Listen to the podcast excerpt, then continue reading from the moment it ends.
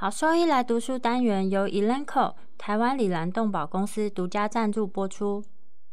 欢迎收听《超级好兽医来读书》，好读书，读书好，读好书，三日不读书，竞争一定输。眼睛太忙没时间念书，好兽医来读书，用说给你听。我是兽医师林泽宇 Steven，我是兽医师肖慧珍。在这边我们会挑选十二个有趣的文章主题，用说的方式帮大家读书。从六月一号开始，连续三个月，每周日的中午十二点准时更新。收医师来读书喽！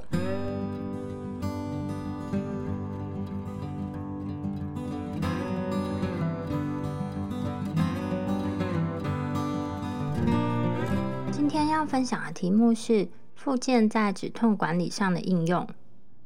那主要会着重在手术止痛管理的部分。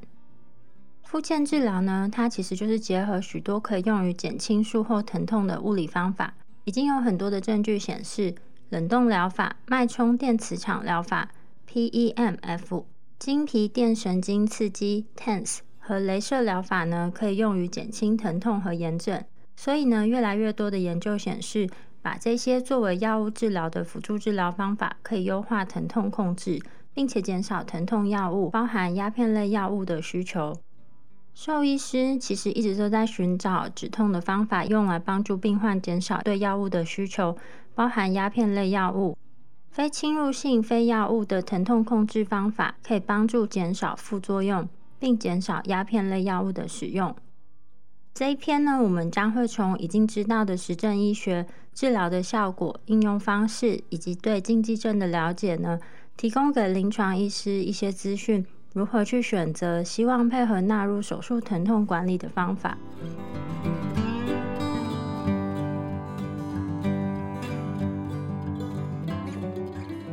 冰敷袋冰敷，冰袋冰敷呢，其实是最常使用的方法。那你使用的方式包括可以用装满碎冰的冰袋，或是已经在冷冻库中冷却的凝胶袋。在使用的时候，在病患还有这个冰敷袋之间，必须要放一块毛巾或是布。以防止皮肤受损，使用的频率大概是每天三到六次，每次十五至二十分钟。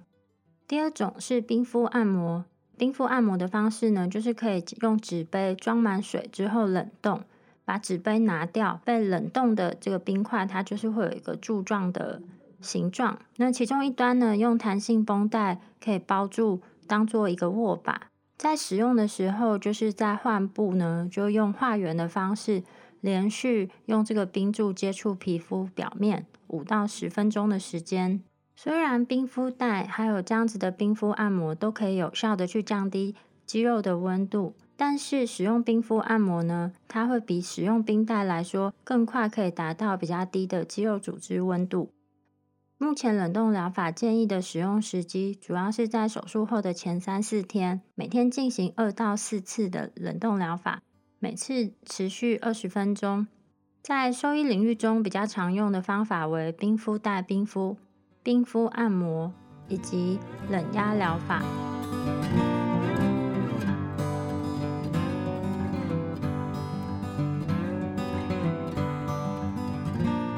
第三种是冷压治疗 （Cold Compression Therapy）。这种方式呢，其实就是结合冷冻治疗还有压迫 （Compression）。目前已经有几款商品化的兽医产品呢，它是可以包覆在适合小动物的患肢或是关节上进行冷压治疗。像这样的治疗方式，其实在骨科手术后呢是特别有效的。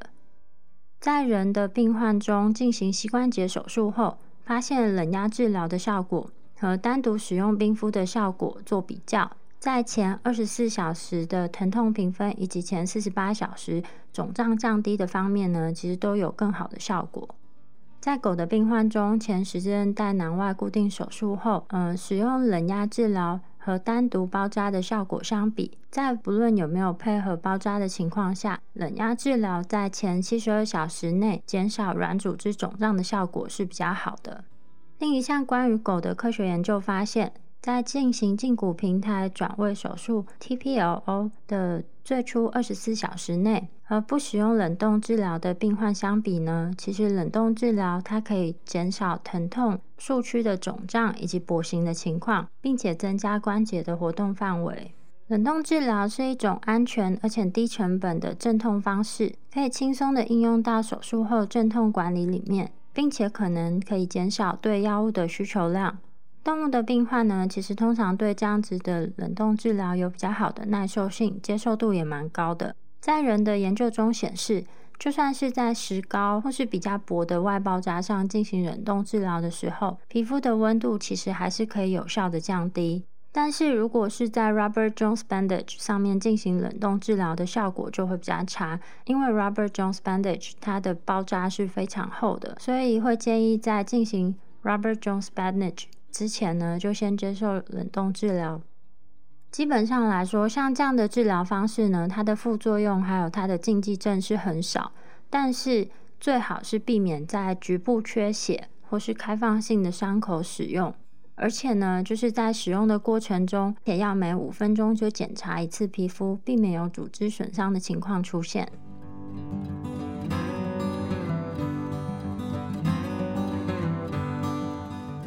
脉冲电磁场治疗 （Post Electromagnetic Field Therapy，PEMF）。PEMF 呢，使用的设备它其实就是会传输没有热度的电磁场。那将这样子的电磁场应用在疼痛的区域上，可以用来减轻炎症。目前市售的产品其实对预期的作用机制和治疗目标呢有不同的规格。用来缓解疼痛的这个目标 PEMF。它的设备原理呢，其实就是增加细胞内里面的钙，进而导致钙和钙条蛋白的结合增加。那这样的过程其实可以使得各种下游途径，包括一氧化氮的产生。目前的证据支持呢，像这样子的目标 PEMF 的效果，其实会取决于一氧化氮的级联反应。一氧化氮可以透过增加血液和淋巴的流量呢，来减轻炎症反应、减轻疼痛以及消水肿。从一九七零年代以来，就开始会使用 PEMF 的疗法呢，来治疗人类的不愈合性骨折。美国的食品药品监督管理局 FDA 也解释了目标 PEMF 装置可以用于治疗术后疼痛以及水肿。目前其实有越来越多的研究证据显示，PEMF 其实是一种可以用于术后疼痛控制。减轻炎症以及促进组织愈合的一种安全、非侵入性而且有效的方式。那我们从研究来看，这个 PEMF 它到底是有什么样的效果？研究中显示，术后使用 PEMF 缓解人类患者的疼痛呢，它减少了止痛药物的使用量。在这些研究中，双盲安慰剂对照的人类乳房重建患者的研究里面发现。术后疼痛评分呢，其实有显著的降低，分别是两倍到二点二倍，而且它减少呢患者用于疼痛管理的麻醉剂使用量。从这样子的理论上去推估，就是在在动物患者的手术期间使用 PEMF，其实也可以减少对止痛药，包括鸦片类药物的需求性。使用 PEMF 减轻人类患者疼痛的研究还发现到，它可以安全有效的应用于腰背部疼痛、牙齿疼痛以及膝关节骨关节炎的疼痛管理。在一个关于膝关节骨关节炎大鼠的研究显示呢，使用 PEMF 治疗和对照组相比，治疗组呢它保留了软骨下骨的显微结构。研究结果也显示，它可以透过增加张力强度。促进大鼠的伤口愈合，所以我们从以上的这些研究发现呢，PEMF 它可能可以在疼痛控制啊以及伤口愈合中发挥不错的作用。在动物病患的研究中，其实也有支持性的结果，比如说进行了半椎弓切除术后的那些椎间盘突出症的狗狗，进行了一项双盲随机安慰剂对照的临床试验，和对照组相比。接受 PEMF 的狗减少了止痛药物的使用，而且在术后六周的伤口评分呢，也呈现比较好的结果。而在对照组中 c o d e i n 的那个给药频率则是治疗组的一点八倍。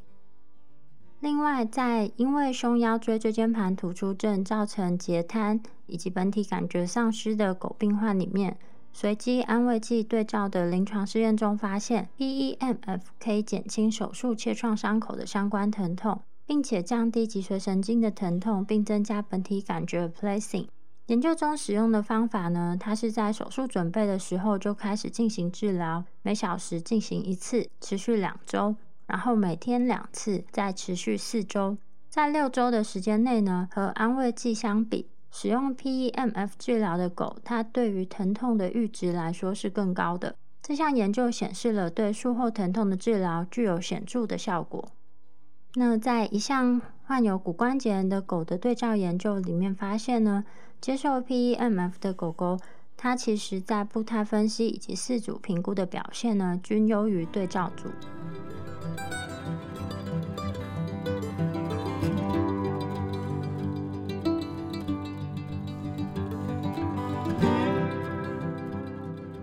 在兽医中呢，就是 PEMF 常使用的设备为小型吸带式的回路 loop。那在回路的椭圆范围内呢，它会发射 PEMF。在治疗的时候，将这个 loop 放在疼痛区域的上方或是周围，例如脊椎上方。有一些公司呢，它会提供一些配件，让这个 loop 能够保持在所需的治疗范围里面。治疗的方式通常为每次十五分钟。每天三到四次，这种目标性的 PEMF 治疗其实是不会产热，也不会产生感觉，所以对动物来说，它的耐受性以及接受度都很高。PEMF 呢是一种不会造成疼痛，而且很方便的方法，它可以提升院内的术后止痛治疗，并且呢在动物出院后持续进行疼痛管理。在研究中，其实都没有发现任何的不良反应。只是在其中一个研究里面，有一只狗病患，它不小心把这个 loop 咬坏了，然后吃进肚子里。所以建议呢，像这样子的回路，只能在呃有人监督的情况下使用，避免狗狗它会把这个东西误食。其中一间这种携带式 PEMF 装置的制造商呢，他们有列出了使用的禁忌症。嗯，因为这样子的回路其实它可能会增加局部血流量，所以不建议在血管肉瘤的肿瘤部位使用，也不建议在带有起搏器 （pacemaker） 的动物上使用，因为可能会造成干扰。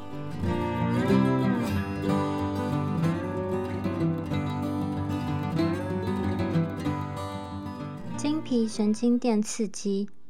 （Transcutaneous Electrical Nerve Stimulation，TENS）。TENS 呢是使用各种波形、频率以及幅度 （Amplitude） 通过皮肤上的电极给予低压电脉冲的方法。从一九七零年代开始呢，TENS 已经用于治疗急性和慢性的疼痛。一般我们使用的 TENS，它是五十赫兹或是更高，它会刺激大的皮肤 A 贝塔纤维来刺激脊髓背角中的抑制神经元，进而阻止疼痛冲动传递到大脑。在几项的研究中显示，使用 TENS 治疗可以释放内源性鸦片 （endogenous opioids），特别是在低频的装置，也就是十赫兹以下。在大鼠的实验中呢，也显示了低频 tense 它可以涉及内源性鸦片类的释放，而高频的 tense 呢，它则会涉及非鸦片类的调控机制。在大鼠的关节炎实验中，tense 产生的抗痛觉过敏，它会被低剂量的 naloxone 所阻断；而在高频 tense 中，如果要产生相同的结果，则需要更高剂量的药物。所以根据这样的结果呢，低频的 TENS 它其实能够活化内源性鸦片类系统，配合使用 TENS 可以减少疼痛管理中对鸦片类药物的需求性。在人类的患者中进行的多项研究显示，TENS 治疗在手术后减轻疼痛的方面是非常有帮助的。那这些结果对动物患者来说是很有用。在一项从一九六六年至二零零一年中对人进行的随机安慰剂对照研究的综合分析结果，在这个结果中呢，TENS 可以在手术后的前三天减少术后疼痛以及对止痛药物的需求。以常规的 TENS 仪器来说，最佳的使用频率为八十五赫兹。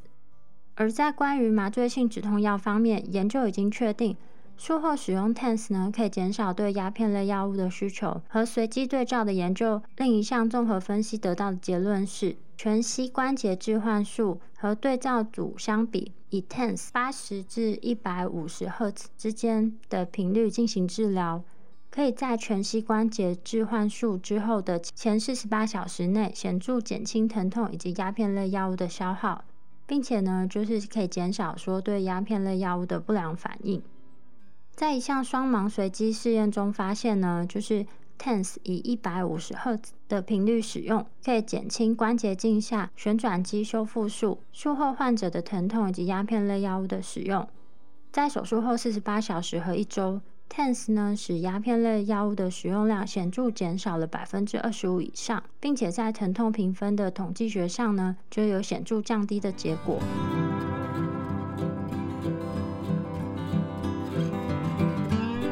TENS 在穴位上使用的对照研究发现，在进行髋关节置换术的患者呢，术后使用 Fentanyl 的使用量也下降，或是腹部手术后对 Hydromorphone 的需求呢也减低。所以从以上可以推估，在动物也会有相同的结果，可以减少对鸦片类药物的使用，并减低药物的副作用。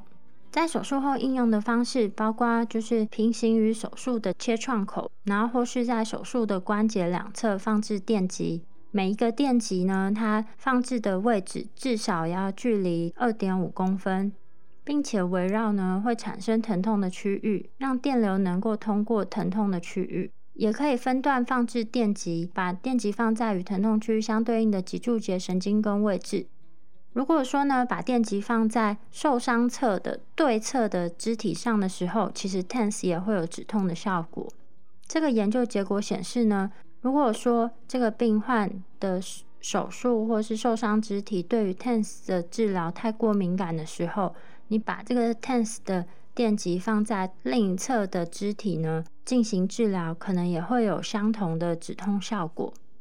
一般来说，高强度刺激、高频的 TENS 呢，更适合短期使用。术后其实应该配合低频还有高频交替使用，以增加就是动物的耐受性。一般来说，TENS 比较常用的参数为高频五十到一百五十赫兹，短脉冲的持续时间二至五十微秒 （microseconds） 和低强度这样的的参数设定呢，其实会比低频的 TENS 一到十赫兹是更舒适的。高频短脉冲持续时间的 TENS 参数设定，适合用于急性术后的疼痛治疗。透过活化门控机制来控制疼痛，TENS 是很容易操作的，很适合用在术后作为疼痛管理方案的辅助方法。在动物的使用上呢，会建议将电极放在皮肤上，治疗的位置呢，其实应该是要剃毛，并且涂上就是超音波凝胶来保持比较良好的接触。强度应该设定在皮肤的感官舒适程度，低于舒适程度的这个 TENS 刺激呢，其实你就可以看到会有明显的反应出现。治疗一般来说会持续十到十五分钟，可以根据需要每天进行一到两次。TENS 治疗的副作用其实是非常少，但是最好避免使用在感觉受损或是皮肤受损的区域。使用的禁忌症呢，包括就是。不能直接用在心脏、颈动脉窦或是怀孕期间的那个肢体上方。另外呢，也不建议使用在有装置有起搏器 （pacemaker） 或是癫痫发作的病患里面，以及不建议使用在感染肿瘤区、血栓形成的位置或者血栓性静脉炎的位置。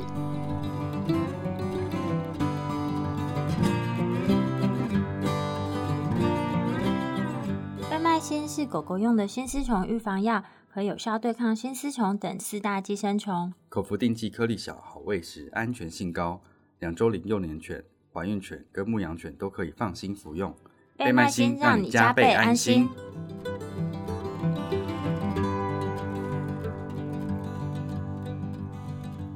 镭射治疗，镭射是受激辐射发射进行光增幅的英文字首缩写。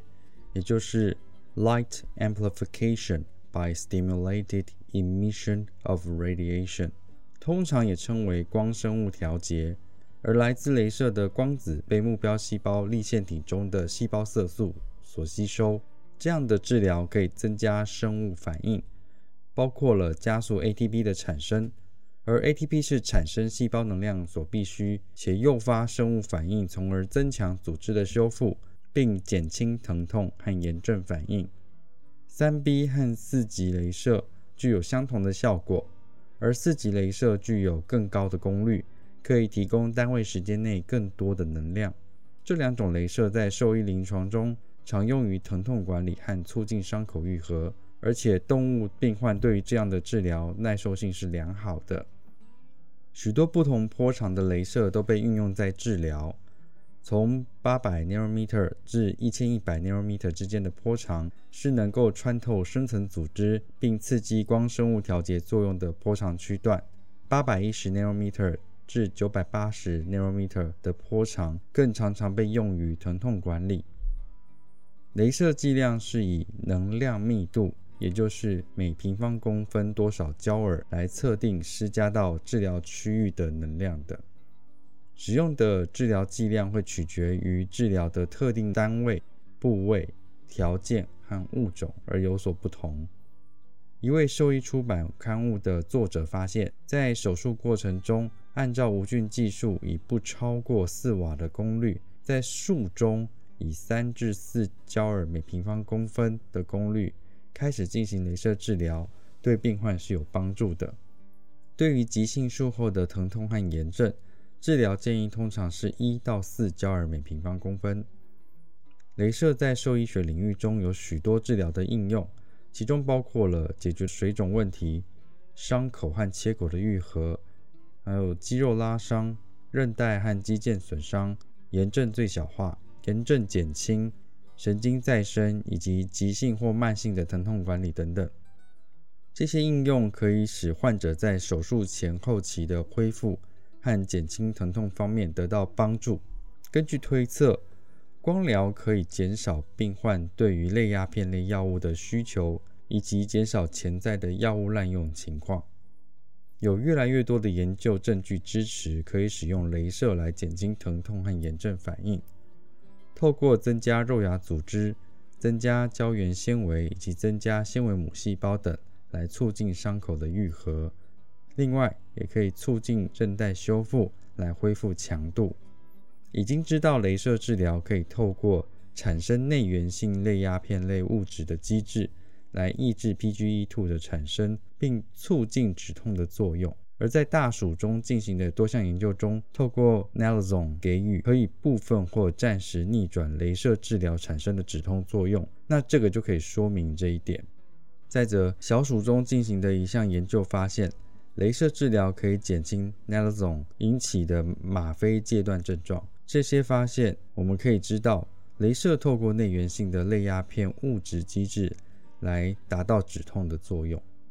回顾性的文献发现，支持使用镭射治疗疼痛的证据，并认为镭射治疗可能是人类患者中类鸦片类药物更安全的一个替代方式。一项对五十四位。胫骨骨折手术后的人类病患进行的随机临床试验发现，在术后二十四小时内接受镭射治疗的患者，疼痛减轻，并且对于类鸦片类药物的使用明显减少。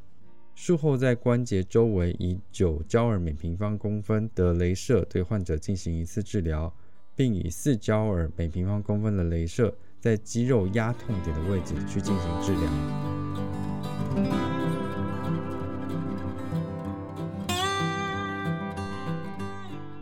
在狗狗患者中，发现与对照组相比，每天在半椎弓切除术部位进行二至八焦耳每平方公分的镭射治疗五天，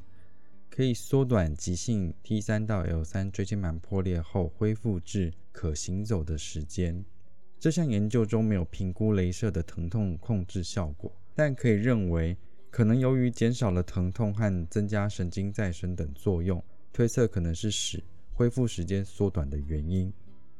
一项涉及二十只头部骨关节炎狗狗的随机双盲安慰剂对照组试验发现，控制镭射治疗的狗狗疼痛所需的非固醇类消炎止痛剂量减少了百分之五十以上，伪对照组的狗狗则没有减少。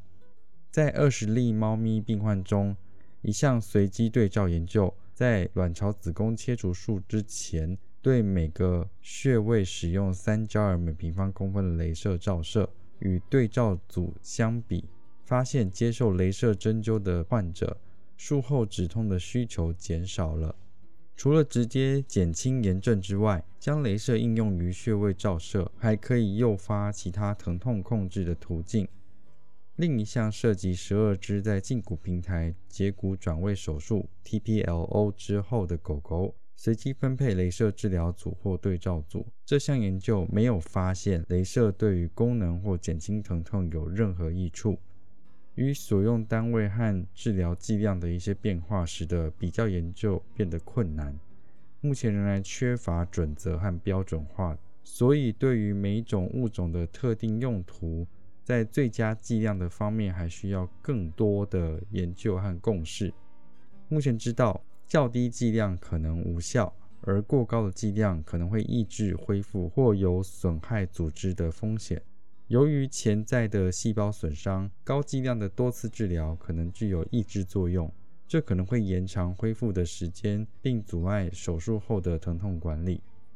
动物的镭射治疗是一种有效、无侵入性且容易耐受的治疗方式。FDA 是批准使用生物刺激镭射来缓解疼痛的。作为手术前后期患者的辅助止痛方式，应将镭射视为控制疼痛。减少对类鸦片类药物的需求，减少副作用的可行选择方式。镭射治疗者应该接受安全镭射管理方面的良好培训，并熟悉其使用的设备和其适当的应用方法。注意事项包括了要佩戴护目镜，以防止视网膜损伤和防止组织过热。应该注意的禁忌症则是肿瘤、妊娠的子宫、性腺、角膜。出血、内分泌腺和未成年动物的骨构端。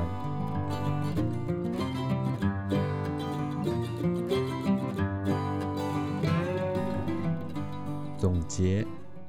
物理治疗仪器在手术期间的止痛，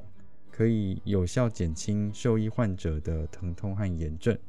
这些疗法的应用有助于减少药物的使用，其中包括了类鸦片类药物。同时也可以减少潜在的副作用发生。这样的仪器治疗配合传统药物的疗法，可以在恢复过程中得到最佳的疼痛管理。有关治疗效果、应用方法、注意事项和负面效应的知识，对于正确使用和益处最大化而言是非常重要的。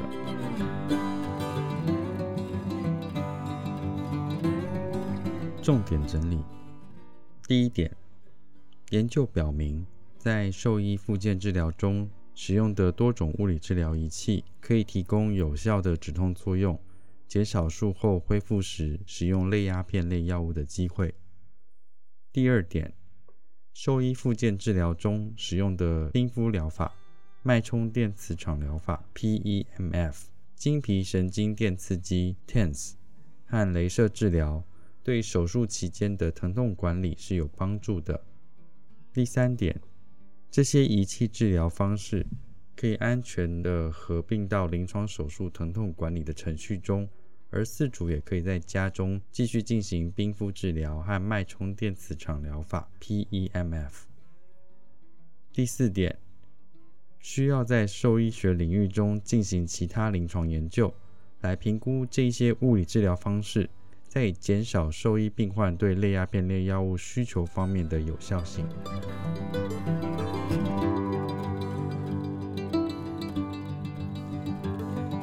如果说对我们分享的内容有兴趣或是有疑问的话，都可以上我们的网站，我们的网址是 triple w 打 wonder vet com 打 t w，或是 Google 搜寻、FB 搜寻 Wonder Vet 超级好兽医，都可以找到我们哦。那我们的 Podcast 呢，就是在 Spotify 和 Apple Podcast 上面都有我们的节目，可以记得上去订阅及分享。那今天节目就到这边喽，拜拜。